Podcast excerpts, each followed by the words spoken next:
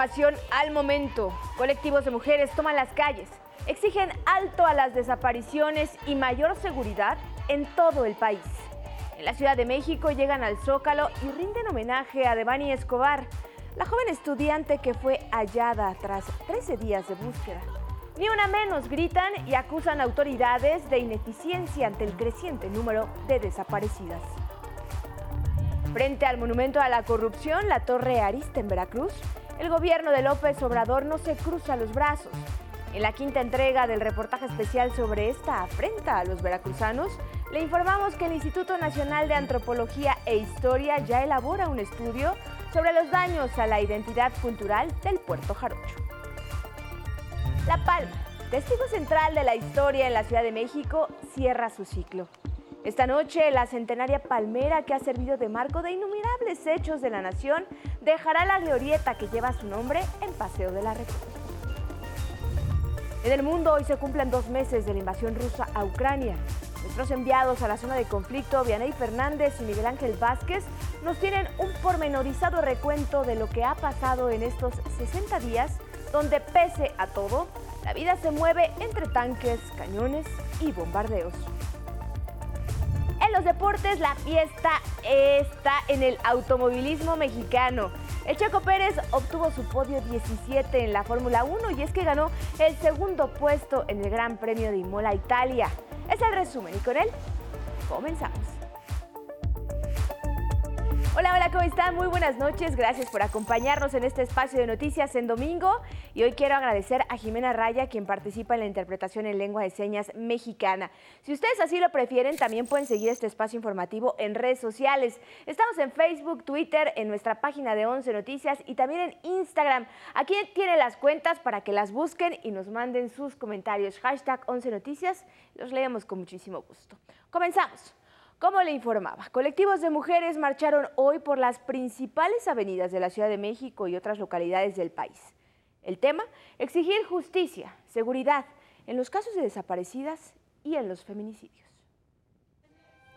El oscuro y trágico desenlace del caso de la joven Devani Escobar reavivó la indignación de miles de mujeres.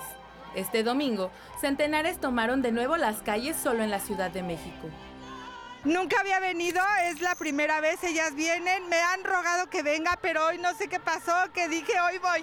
Y aquí estoy apoyándolas, pues por todo lo que ha pasado. Algunas partieron de la estela de luz. A su paso por la glorieta de las mujeres que luchan, guardaron silencio solemne en memoria de las víctimas y las nombraron para dar un mensaje claro. No solo son cifras, tienen nombre, familia, historia. María, presente.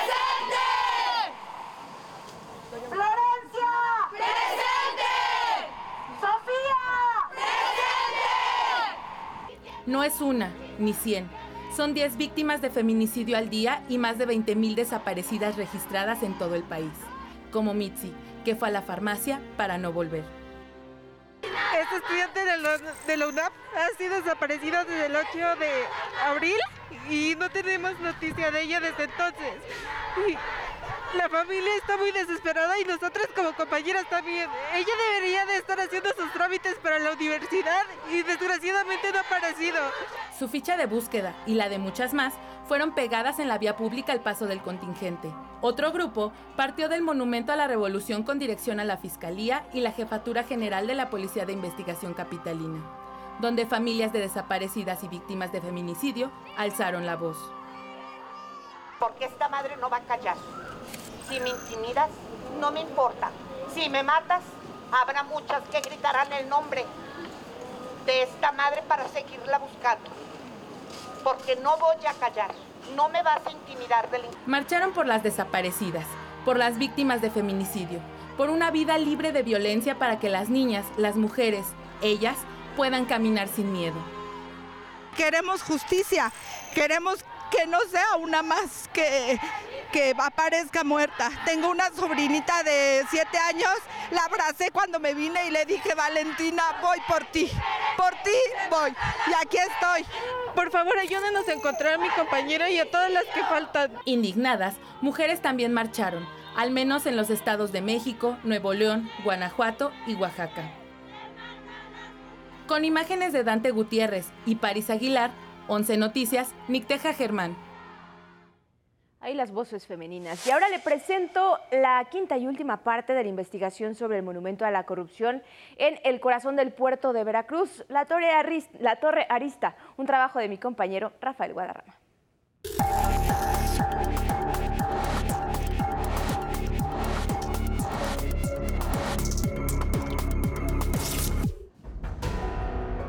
Levantada sobre las ruinas de la inmoralidad, la Torre Arista 500 en el puerto Jarocho es ya el mayor monumento a la mayor corrupción de gobiernos priistas y panistas. Es por ello que por instrucciones del presidente Andrés Manuel López Obrador ya se buscan soluciones para que no siga dañando la estética, la historia y la identidad cultural del puerto de Veracruz. Hay voces que se pronuncian por su demolición total, otras porque sea rebanado, quitándole pisos. Pero nadie, con excepción de sus propietarios, quieren que siga así, como está hoy. Al respecto, el Instituto Nacional de Antropología e Historia, el INA, busca la forma de intervenir. El Centro INA Veracruz elabora un dictamen con expertos locales en el que detalla las irregularidades de la obra. El ayuntamiento violó sus propias normas. Sí, es muy grave porque además de irrumpir en las visuales del patrimonio cultural edificado que le da identidad a la ciudad y puerto de Veracruz, también está en riesgo el sistema ambiental y el desarrollo urbano. El argumento más importante del INA lo centra en esta imagen, un mapa del puerto de Veracruz, después de la llegada de los españoles. En esta playa llegaban los barcos y ahí los reparaban. Así fue durante varios siglos. A comienzos del siglo XX se rellenó esta zona, que fue el límite de la ciudad amurallada. Y es justo aquí, en esta área, donde se edificó la controvertida torre. Este es el lugar. Por el valor de lo que podría haber bajo este suelo, sostienen, el INA tiene facultades para defenderlo. Es un suelo que contiene elementos de distinto tipo de carácter histórico, sabemos que tiene pecios, sabemos que puede tener cerámica, pero este, pues no se presentaron la, la solicitud para, para liberar, digamos, la excavación a partir de una exploración previa. Llama la atención sin duda que las administraciones del ex gobernador Miguel Ángel Yunes y del edil Fernando Yunes hayan evitado que la obra presentara estudios técnicos, como los de mecánica de suelos. Es algo que parece impensable al considerar que este sitio tiene cimientos arenosos. Al INA le preocupa asimismo que no se reportó jamás sobre el proceso de excavación ni hubo opinión técnica referente a la obra. No tenemos ningún documento que haya ingresado aquí por hasta la fecha en que se declare que iba a ser de esta magnitud y con esa profundidad de cimentación. La preocupación que hay es el riesgo de accidentes de un grado mayor. La Ciudad de México acaba de pasar uno con la línea 12 del metro. No queremos que ocurra algo aquí similar en Veracruz. Una vez que concluye el dictamen de expertos del INA, este documento se llevará al área jurídica, de modo que desencadene las acciones legales pertinentes. Requiere una, una corrección requiere una judicialización del proceso. Y eso no lo podemos hacer nosotros, lo tienen que hacer las áreas centrales y lo estamos proponiendo eh, de alguna manera en el dictamen. Y en tanto se resuelve esta situación, ¿qué debe ocurrir con la torre? No hay una respuesta satisfactoria ni clara. Sin embargo, todos coinciden en que la torre arista no se puede quedar así. El gobierno del estado principalmente tiene la responsabilidad de actuar de manera contundente. Bueno, el presidente dijo que la rebanen, ¿no? Eso de palabras textuales. Eh, en lo personal yo quisiera eso y creo que mis compañeros también, pero pues va a depender de otro tipo de, de instancias y de procesos. La demolición afectaría todo lo que es el entorno del puerto de Ciudad de Veracruz y puede causar más riesgos que una solución. Aquí habría que ver realmente, eh, sentarse, ver los estudios eh, convenientes para tomar una verdadera solución. yo creo que podría rediseñarse definitivamente eh, el edificio. Podrían llegar, sí, a, bajar algunos niveles y hacer el edificio más transparente, ¿no? O sea, no tan invasivo, quizás. A lo mejor ya está construido, entonces modificar el carácter del edificio, ¿no? Yo creo que se requiere un arquitecto con oficio, con gran oficio. El puerto de Veracruz no necesita este tipo de monumentos a la opacidad y la corrupción, al desarrollo de proyectos a modo. No lo merece el paisaje cultural ni la identidad de la gran ventana de México al mundo. Que no vuelva a presentarse un caso así. O sea, ya sabemos que hay mucho dinero de por medio, es una construcción cara, son departamentos de 3 millones de pesos, o sea, ¿no? Además del copete que es un hotel de lujo, pretendía ser un hotel de lujo. Alguien tiene que responder por la torre. Aquí se requiere un remedio real.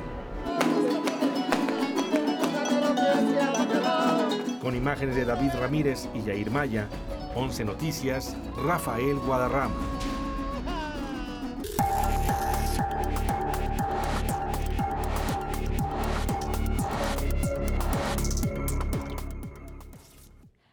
Temas educativos. Terminaron las vacaciones de Semana Santa y a partir de este lunes regresarán a clases presenciales alrededor de 35 millones de estudiantes y más de 2 millones de maestras y maestros de 261 mil escuelas públicas y particulares de educación básica y media superior.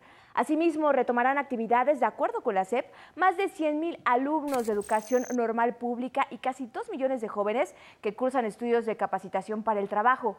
Los alumnos y docentes de nivel superior retomarán sus actividades de acuerdo a los calendarios establecidos por las instituciones públicas y privadas de este nivel educativo.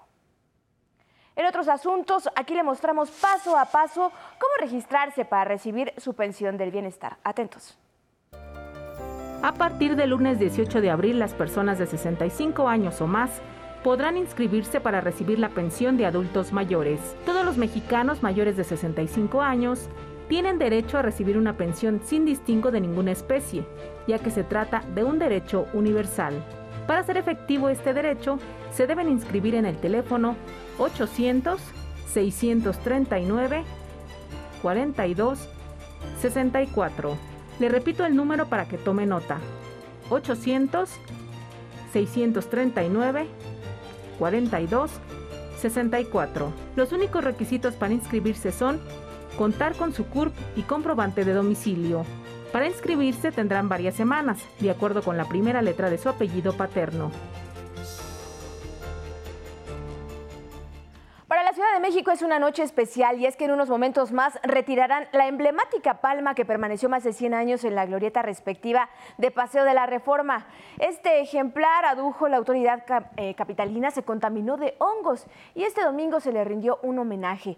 La Secretaría del Medio Ambiente de la Ciudad de México, en su titular eh, María, Mariana Robles, enfatizó lo siguiente. Venimos a homenajear a la amiga a esta palma que le abre también futuro a una heredera que elegiremos entre quienes vivimos en esta ciudad. La palma extranjera, esta que se va, pero que estuvo mucho tiempo con nosotros. Muchos se despidieron de este ejemplar y desde esta noche podremos votar en el portal plazapublica.cdmx.gov.mx para decidir qué sustituirá a esta histórica palma.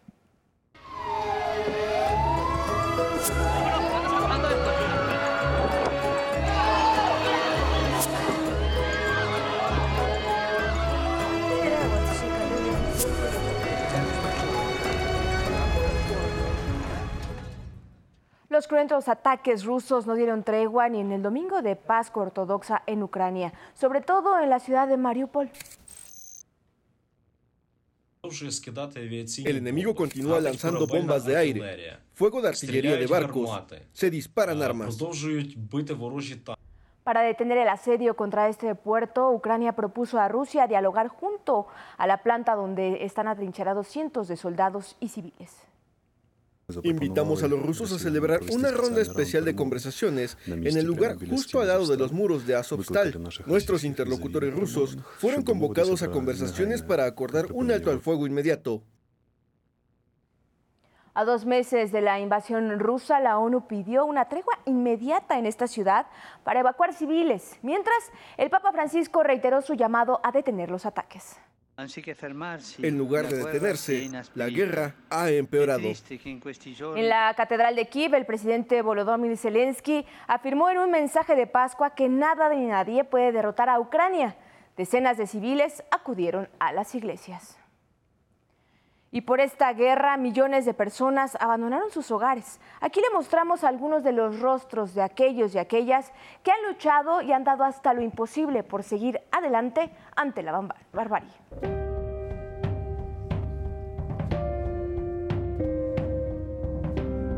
Las personas son más que la guerra. Es el instante en el que se sabe que hay que partir. Estaba el riesgo de que entraran tropas tropas a pie, no el tanque, sino tropas a pie. Y no hay manera de enfrentarse o de defenderse de tropas. Y pensando en la seguridad de mi hija. La guerra es frustración. Tenía mi vida aquí, la estaba empezando. Mi casa, he sido despojado de, de mi casa, de mi, de mi residencia, de, de todo, de mis pertenencias. Mi esposa y yo viajamos con una maleta y es todo lo que tenemos. Es miedo, también es esperanza. Este periplo comenzó justo por y con un halo de esperanza.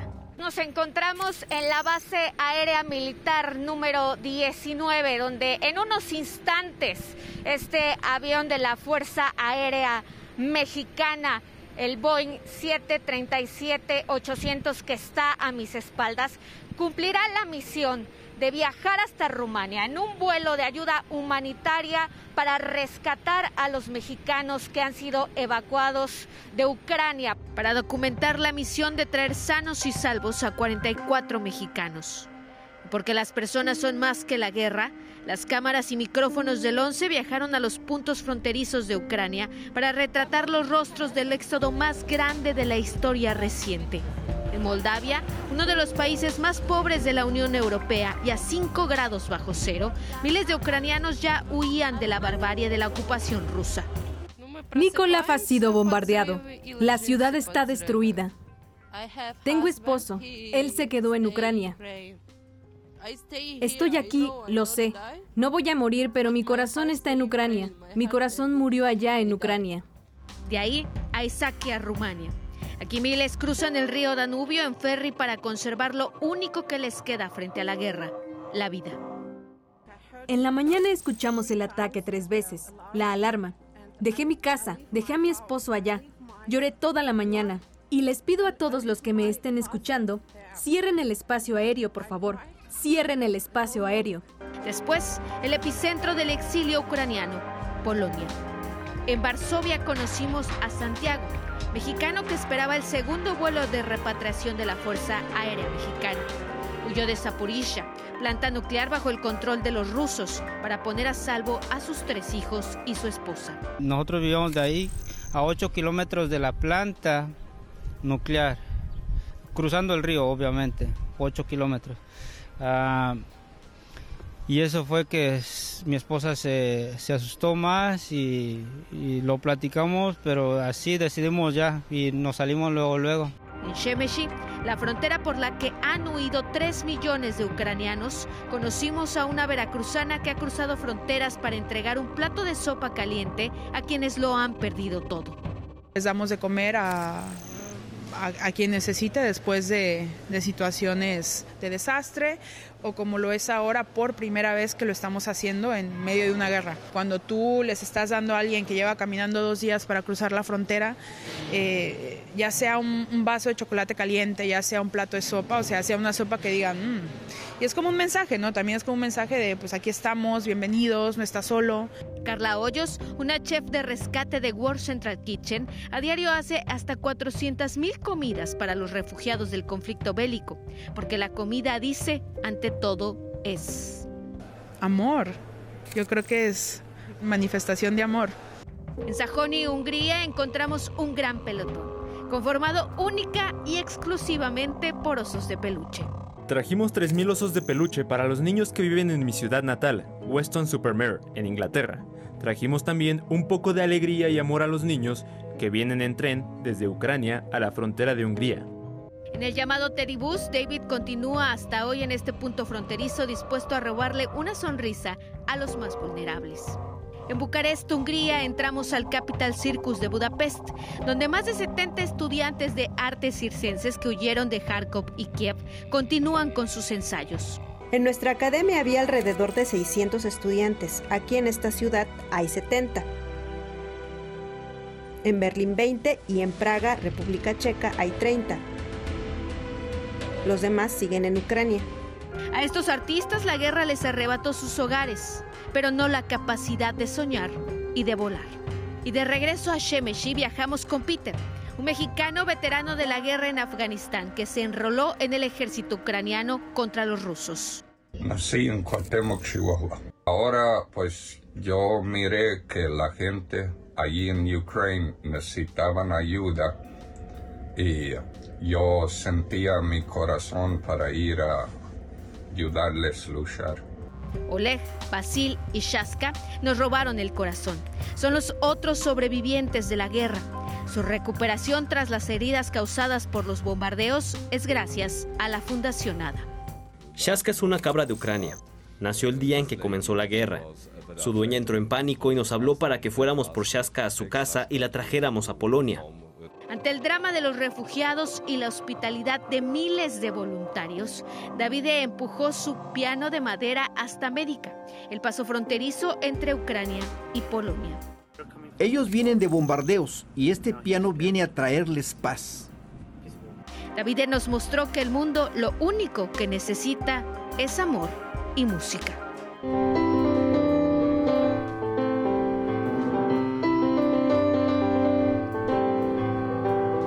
Dos meses de conflicto bélico, cuatro millones y medio de refugiados, casi cinco millones de familias divididas, 6.700 kilómetros recorridos en las fronteras entre Ucrania con Rumania, Moldavia, Eslovaquia, Hungría y Polonia. Y sí, las personas son más que la guerra. Con imágenes de Miguel Ángel Vázquez, 11 Noticias, Vianey Fernández, enviada. En más información del mundo, aunque con menor empuje que hace un lustro, Emmanuel Macron fue reelecto como presidente de Francia para un nuevo periodo de cinco años.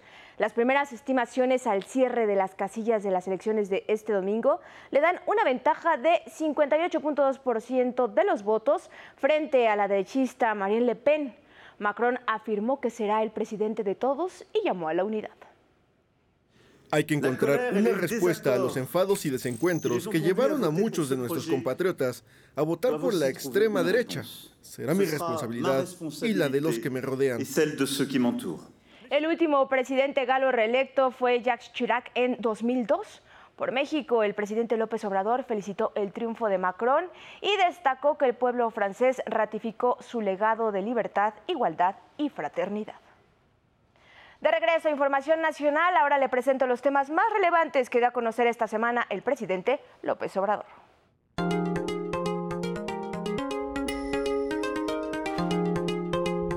El presidente Andrés Manuel López Obrador calificó a los legisladores que votaron en contra de la reforma eléctrica como traidores a la patria, pero aseguró que el litio contemplado en la reforma será protegido en la ley minera para salvaguardar este mineral estratégico. Bueno, yo considero que el día de ayer se cometió un acto de traición a México por parte de un grupo de legisladores que en vez de defender los intereses del pueblo, de la nación, en vez de defender lo público, se convirtieron en francos defensores de empresas extranjeras. El subsecretario de Salud, Hugo López Gatel, rindió el informe semanal del estado que guarda la pandemia de COVID-19 en el país. Vamos a comentar sobre la epidemia de COVID en México.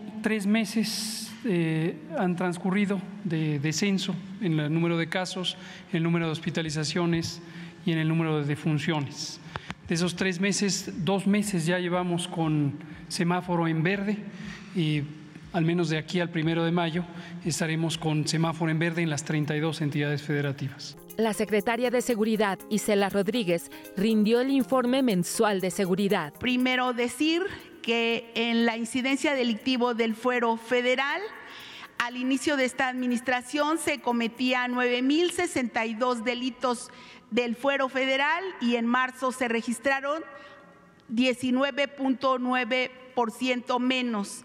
Esto quiere decir que estamos en los niveles más bajos de los últimos siete años. El mandatario mexicano explicó que la nueva empresa estatal de litio estará conformada por expertos en la materia. Vamos a buscar que no sea un aparato burocrático, que sea muy eficiente, que sean eh, realmente gente de absoluta confianza, honestos, eh, expertos en la cuestión minera o en la administración pública. El presidente Andrés Manuel López Obrador refrendó su compromiso para esclarecer el caso del presunto asesinato de la joven Devani Escobar. Primero, eh, lamentar el hecho y como aquí lo mencionó Ricardo Mejía, pues eh, enviar un abrazo nuestras condolencias a los familiares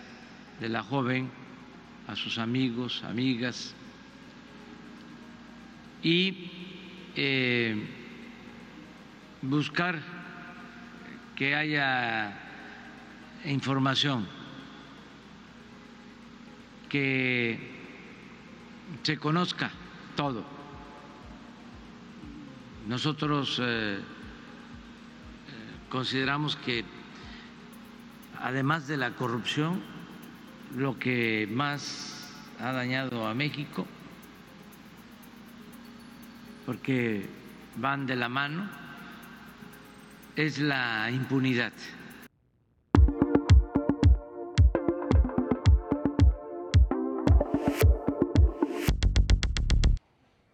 La información deportiva contigo, Samuel Estrada. Buenas noticias para México en la Fórmula 1. Adelante.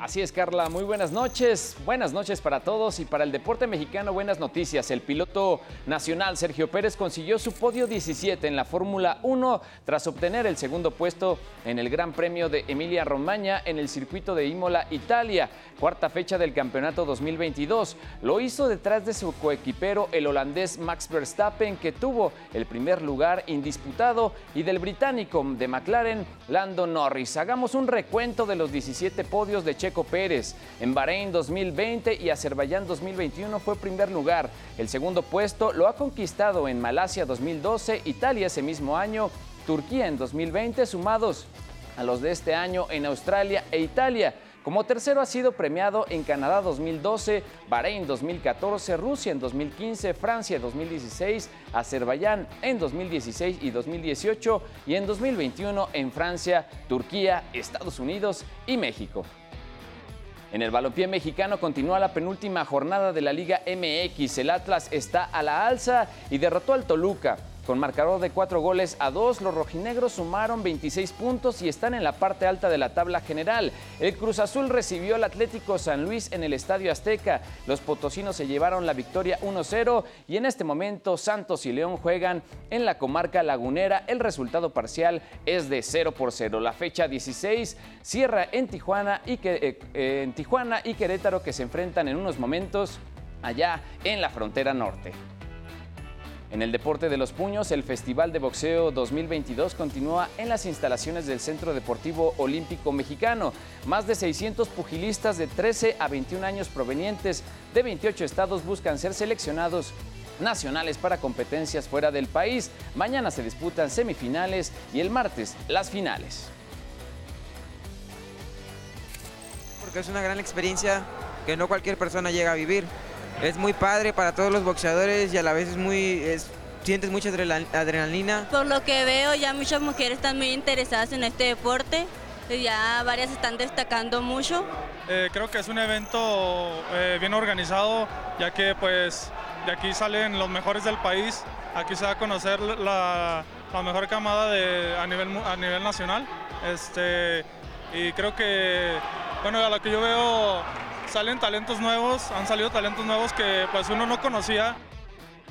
En la Liga Mexicana de Béisbol, este día, por la señal del 11, los rieleros de Aguascalientes jugaron el tercero de la serie ante los mariachis de Jalisco. Al final, la pizarra marcó 10-4 a favor de los jaliscienses que perdieron la serie 2-1. Otro juego que llamó la atención fue el de este domingo, fue el que protagonizaron los Piratas de Campeche y los Tigres de Quintana Roo, que se llevó eh, Campeche 10 carreras a 9. Aún así, Tigres se llevó la serie. Todos los detalles del inicio de la campaña 2022 en el programa Pelotero a la Bola a las 9 de la noche, desde luego, en la señal del 11.